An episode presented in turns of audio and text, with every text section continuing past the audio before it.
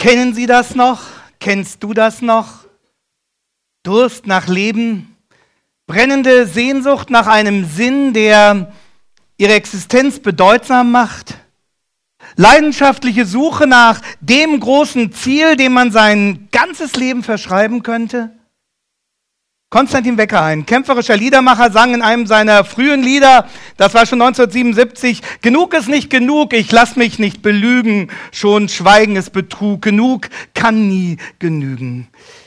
In diesen Zeilen, da spüren wir den Lebenshunger, eine geradezu schreiende Sehnsucht, aber auch die Angst davor abzustumpfen und schon mitten im Leben das Leben zu verpassen. Viel zu lange rumgesessen, über dem Boden stampft bereits das Licht. Jetzt muss endlich was passieren, weil sonst irgendwas in mir zerbricht. Komm, wir brechen morgen aus und dann stellen wir uns gegen den Wind, singt Wecker. Kennen Sie diesen Hunger? Oder können Sie darüber nur noch müde lächeln wie über eine jugendliche Spinnerei? Aber was erwarten Sie dann noch vom Leben? Konstantin Wecker, gut, ein etwas überdrehter Musiker könnte man sagen. Aber er bekommt Rückenwind aus der seriösen medizinischen Forschung.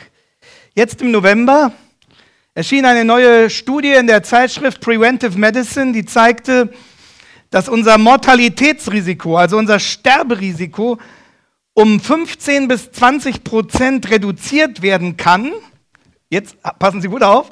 Sie können also Ihr Mortalitätsrisiko um 15 bis 20 Prozent reduzieren, wenn Sie in Ihrem Leben einen Sense of Purpose haben, wie es dort heißt. Also einen Sinn, ein Ziel, für das wir leben, einen Sense of Purpose. Sie können also nochmal um 15 bis 20 Prozent Ihr Sterberisiko reduzieren, wenn Sie wissen, wofür Sie da sind. Mein Lebenssinn zu kennen kann mein Leben verlängern. Kann es mein Leben auch retten? Für viele Zeitgenossen funktioniert Weihnachten wie ein Sinnersatz, wie ein Fluchtweg, wie ein kleines Fenster in eine bessere Welt, ein paar Tage Friede, ein paar Tage Harmonie, in die man abzutauchen hofft. Nur, wie echt ist das? Wie haltbar? Wie belastbar? Man hat auch festgestellt, dass die Scheidungsrate nach Weihnachten in der Regel steil nach oben geht. Weil manche die Nähe über die Festtage nicht mehr ausgehalten haben oder einfach weil sie merken, wir haben uns kaum noch etwas zu sagen. Und das Weihnachtsflair allein scheint als Bindemittel auch nicht mehr zu funktionieren. Viele haben Weihnachten durchschaut als ein Placebo. Eine bunte Zuckerpille, die nur so lange funktioniert, wie unsere Einbildung mitspielt. Aber sobald man den Placebo-Effekt durchschaut hat, kippt die Sache ins Gegenteil. Natürlich gibt es auch die unverbesserlichen Romantiker. Neulich sprach ich mit einem Handwerker, ganz Familienmensch, und dem erzählte ich, dass ich wieder Großvater werden würde. Und da leuchteten seine Augen und er sagte, ja, die Kinder, die Kinder machen doch erst Weihnachten zum Fest, wenn die dann da sind. Nun, ich habe in dem Moment nichts gesagt, ich habe nicht in diesen Luftballon reingestochen. Etwas später habe ich ihm dann noch eine CD über den echten Sinn von Weihnachten in die Hand gedrückt.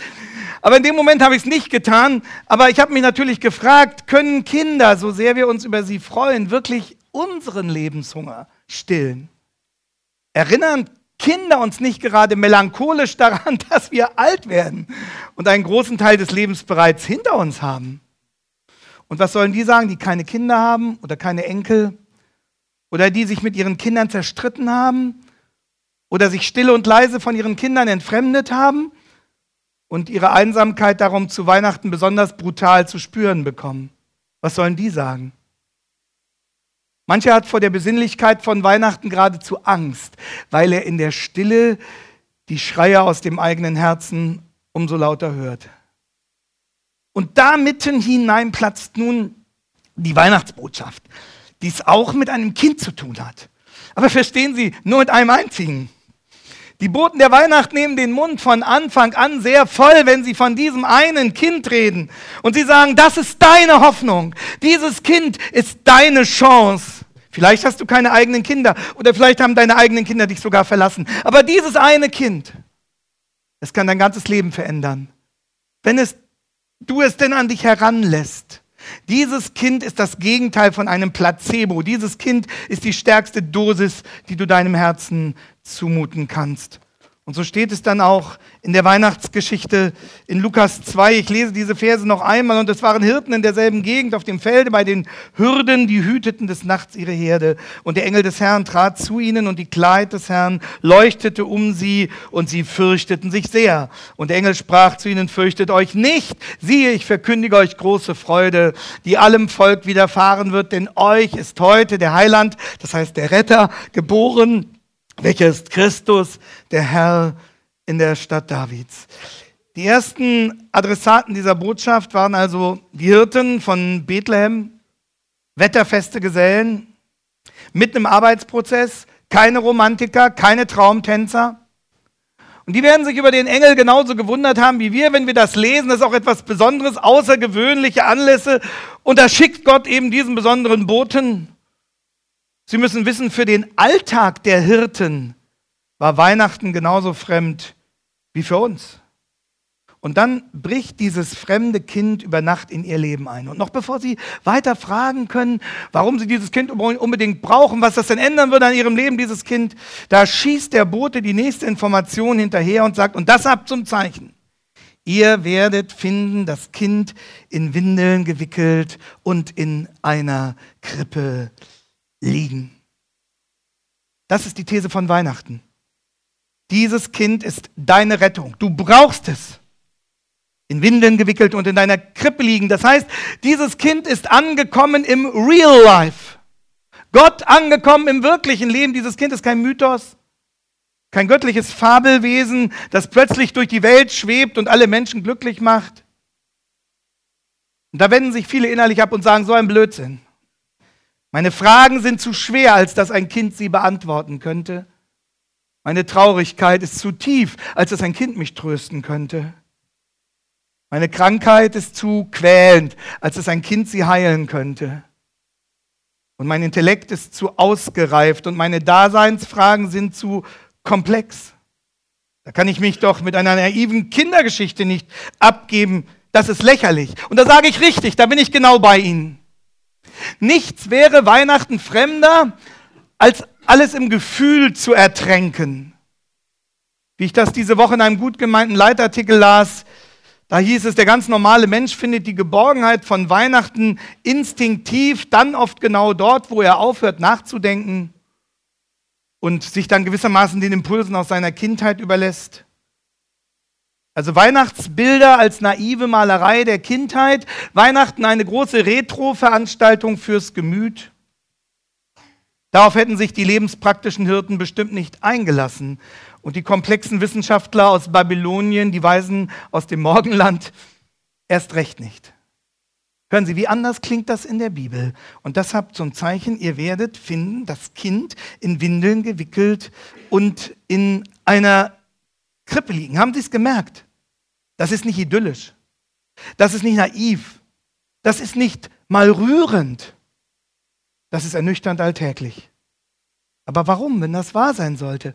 Warum wählt Gott diesen Weg, um ihrem Leben nahezukommen? Warum brauchen wir ausgerechnet ein Kind, um gerettet zu werden? Ach, was sage ich? Dieses eine Kind. Was soll das uns helfen können? Warum macht Gott sich uns Menschen gegenüber so wehrlos. Denn was gibt es Wehrloseres als ein Kind? Haben Sie es schon einmal gewagt, diesen Gedanken zu denken, dass Gott ausgerechnet diesen Weg über das Kind geht, um an Ihr Leben heranzukommen? Und damit sind wir am Kern von Weihnachten, dieser großen göttlichen Mission. Und ich habe in der Bibel zwei Antworten gefunden. Zwei Antworten, warum Gott uns gerade das Kind schickt. Und die erste Antwort lautet, weil er einer von uns werden will. Weil er einer von uns werden will, weil er auf unsere Seite treten will. Wie es Paul Gerhardt in seinem Weihnachtslied besungen hat. Heute geht aus seiner Kammer Gottes Held, der die Welt reißt aus allem Jammer. Gott wird Mensch, dir Mensch zugute. Gottes Kind, das verbindet sich mit unserem Blute weil er einer von uns werden will. Und Paulus wird dann später schreiben, als die Zeit erfüllt war, sandte Gott seinen Sohn, geboren von einer Frau. Das ist das Wunder von Weihnachten, dass der Schöpfer aller Dinge sich überlegen Sie das, in eines seiner Geschöpfe verwandelt. Und zwar in jenes Geschöpf, zu dem er vom Anfang an eine besondere Beziehung aufgebaut hatte, wie wir das im ersten Buch der Bibel lesen. Gott schuf den Menschen zu seinem Bilde. Und jetzt heißt es hier, ihr werdet ein Kind finden und in deiner Krippe liegen.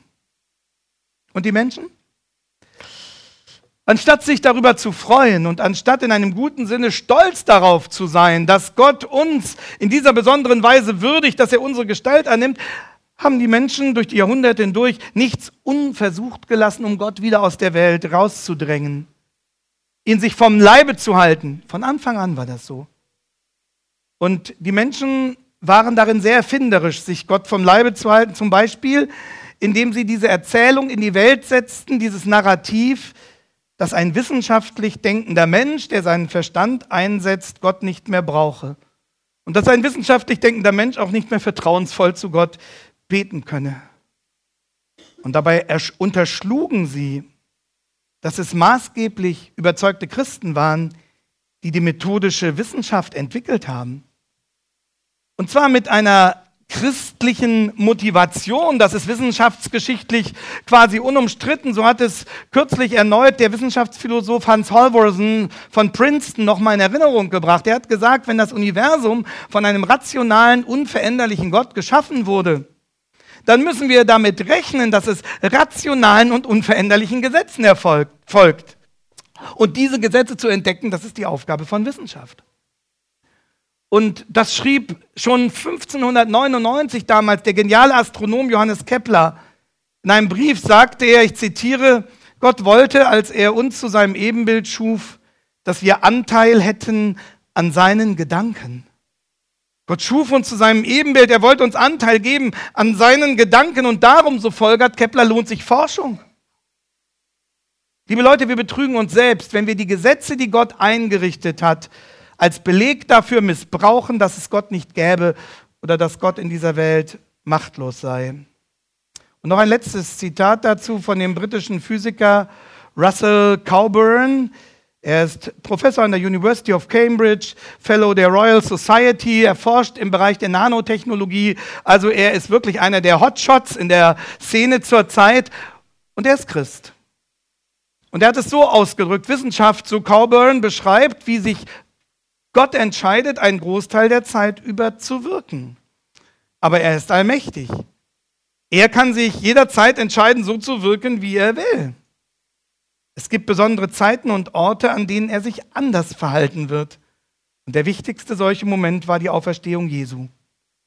Und dann fährt Professor Corboran fort, wir wissen, dass tote Körper den Erkenntnissen der Wissenschaft zufolge nicht wieder zum Leben erwachen. Und doch gründet sich der christliche Glaube auf die Beobachtung, dass Jesus wieder zum Leben erwachte. Und ich bin sehr froh, sagen zu können, dass Gott in diesem besonderen Moment anders gehandelt hat. Zitat Ende.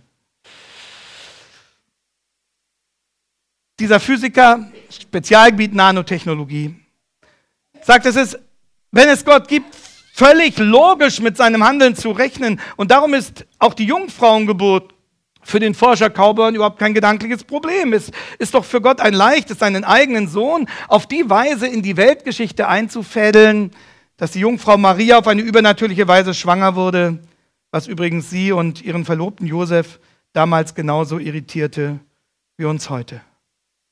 Aber dem allmächtigen Gott stehen alle Mittel zu Gebote. Und er will persönlich auf unsere Seite treten. Er will uns nahe kommen. Ihr werdet finden, das Kind in Windeln gewickelt und in einer Krippe liegen. Man hat immer wieder gefragt, aber warum muss es so nah sein? Und damit kommen wir zur zweiten Antwort, warum Gott Weihnachten gerade so inszeniert hat und nicht anders. Die erste Antwort war, er will einer von uns werden. Und die zweite Antwort heißt, er will unser Problem zu seinem machen. Er will unser Problem zu seinem machen. Warum? Weil es anders nicht gelöst werden kann. Und darum kommt er selbst als Retter. Und darum, verstehen Sie, hat die Weihnachtsbotschaft von Beginn an nichts von Zuckerguss oder Harmoniesoße. Sie ist nicht Schönrednerei, sie beschwichtigt nicht, sondern die Weihnachtsbotschaft ist von Anfang an immer auch eine Diagnose. Eine Diagnose über den Zustand der Welt und schlimmer noch, über den Zustand ihres und meines Herzens.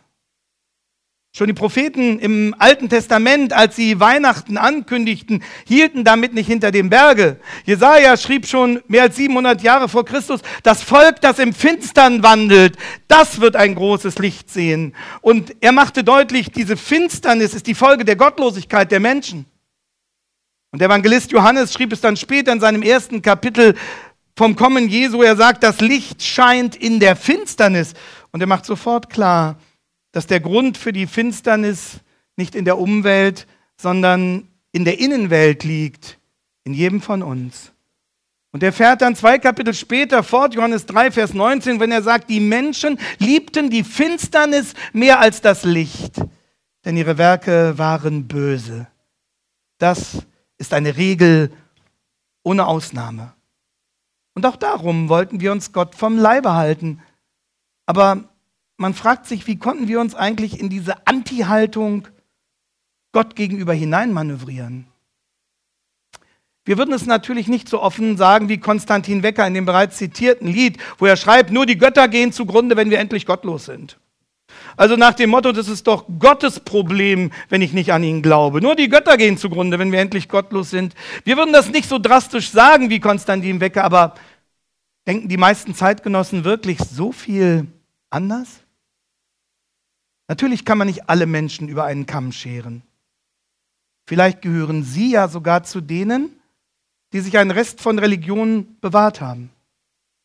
Gehören Sie zu denen, die ihre Kinder ordentlich erziehen, die in diesen Tagen Weihnachtsliedern singen, die armen Schluckern eine Freude machen wollen? Und dann denken Sie, naja, für mich hätte Gott eigentlich keine so großartige Aktion starten müssen, um mich möglicherweise zurückzuholen. Ich habe dieses große Problem so nicht. Ich war nie wirklich weg von Gott. Ich brauche Jesus eigentlich nicht. Wissen Sie, dass dies das Standardargument war, dem Jesus zu seinen Erdenzeiten auf Schritt und Tritt begegnet ist? Und dass er in einem seiner berühmten Jesus-Worte auf den Punkt gebracht hat, wo er sagt, die Gesunden brauchen den Arzt nicht, das heißt brauchen Jesus nicht, sondern die Kranken. Und dann fügt er hinzu, ich bin gekommen, die Sünder zur Umkehr zu rufen und nicht die Gerechten. Gehören Sie vielleicht zu diesen Gerechten, zu diesen Gesunden? Diese Worte hat Jesus gesprochen im Hause eines Zöllners, der in den Augen der moralischen Elite damals zum Abschaum der Gesellschaft gehörte. Sünder und Zöllner, das war ein Zwillingsbegriff. Die waren draußen. In dem Haus eines Zöllners hat Jesus das gesagt, dem Jesus aber ein neues Leben schenkte, dem Jesus Vergebung seiner Sünden schenkte und der von dort an vor lauter Dankbarkeit sein ganzes Leben für Jesus leben wollte. Das ist übrigens der Mann, der später das Matthäusevangelium schrieb. Der wusste, dass er krank war im Unterschied zu den vordergründig Gesunden. Aber wenn Sie das Neue Testament lesen, dann sehen Sie, dass Jesus auch um die vermeintlich Gesunden geworben hat, die seine Rettung nicht zu brauchen meinten, weil, weil Jesu Diagnose war und ist, dass in deren Herzen hinter der frommen bürgerlichen Fassade genauso viel Schuld steckt, dass die genauso krank sind. Und zwar an der entscheidenden Stelle in ihrem Hochmut gegenüber Gott, in ihrem Stolz gegenüber ihrem Schöpfer, dem sie meinen, auf Augenhöhe begegnen zu können und den sie doch mit ihren frommen Worten und Ritualen auf Abstand halten, mindestens 1,5 Meter. Und wissen Sie, als Gott diesen Abstand dann sichtbar durchbrach, als Gott durch Jesus in diese Welt eintrat und als Gott uns face-to-face gegenübertrat, da wurde es vielen zu persönlich. Aber stellen Sie sich vor, Gott könnte Ihre Gedanken lesen und Gott kann das. Was wird er dort finden? Was wird Gott finden in Ihren Gedanken über Ihre Einstellung zu ihm selbst?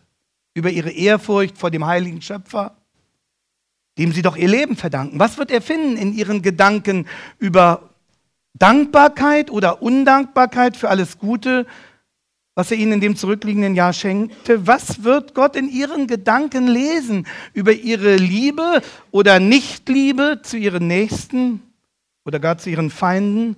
Was wird Gott finden in ihren Gedanken über ihre Treue oder über ihre Untreue in Taten oder Gedanken? Was wird er finden über ihre Selbstlosigkeit oder über ihren Egoismus. Und Sie merken schon, mir fällt eine ganze Menge ein, weil ich ja mein eigenes Herz kenne. Und darum weiß ich, dass ich ein massives Problem hätte, wenn Jesus nicht gekommen wäre, um dieses Problem für mich zu lösen. Wissen Sie, es ist eine erschreckende Erkenntnis, dass der heilige Gott unser kleines Leben ernst nimmt. Unsere Entscheidungen als die Entscheidungen von verantwortlichen Individuen, Persönlichkeiten ernst nimmt. Und dass Gott uns deshalb beurteilen, das heißt richten muss, weil er uns ernst nimmt. Und darum hat Jesus wie kein anderer vor der Hölle gewarnt. Vor der ewigen Verlorenheit und Trennung und Verdammnis. Warum? Weil das im Urteil eines heiligen Gottes die unausweichliche Konsequenz wäre, die Konsequenz unserer Dreistigkeit gegenüber Gott.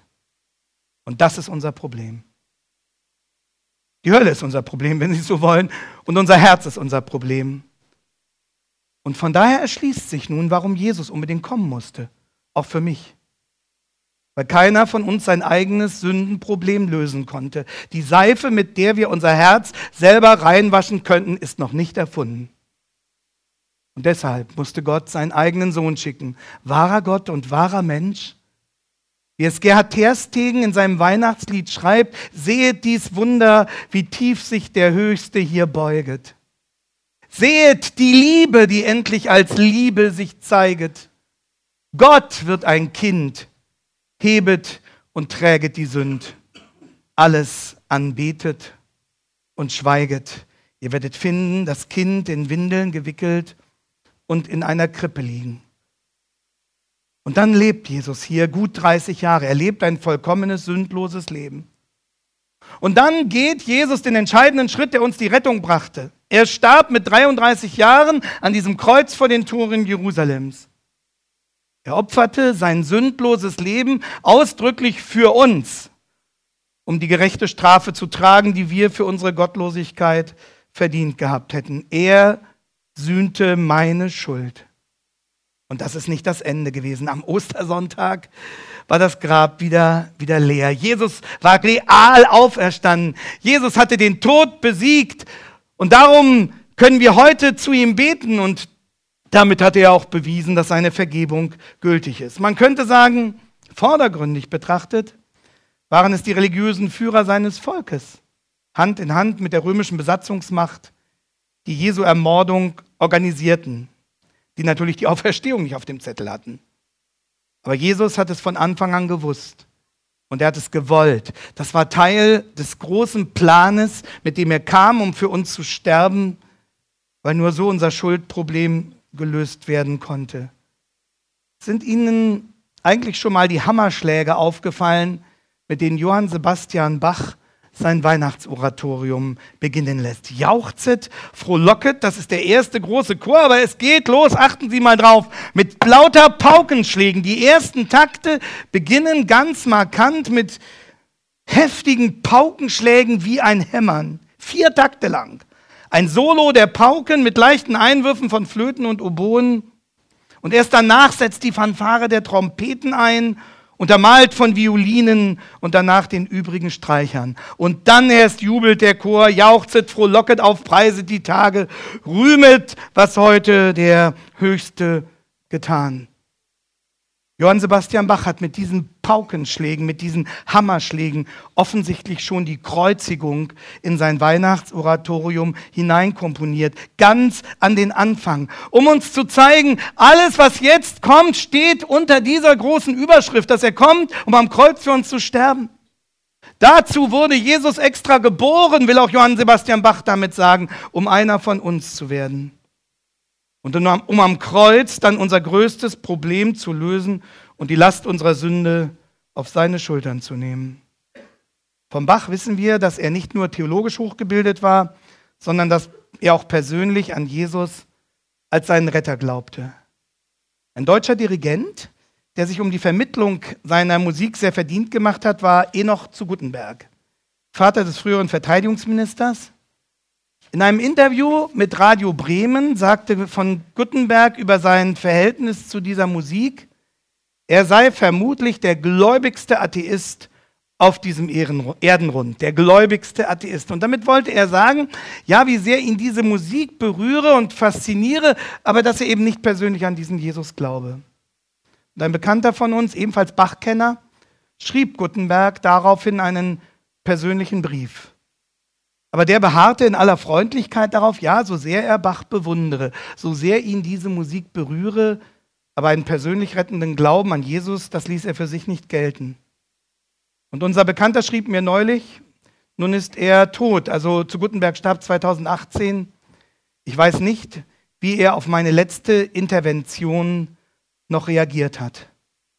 Also unser Freund hatte noch einmal versucht, den Dirigenten davon zu überzeugen, dass die Weihnachtsbotschaft und darum auch das Weihnachtsoratorium eine dringende Einladung ist, die man nur persönlich annehmen kann.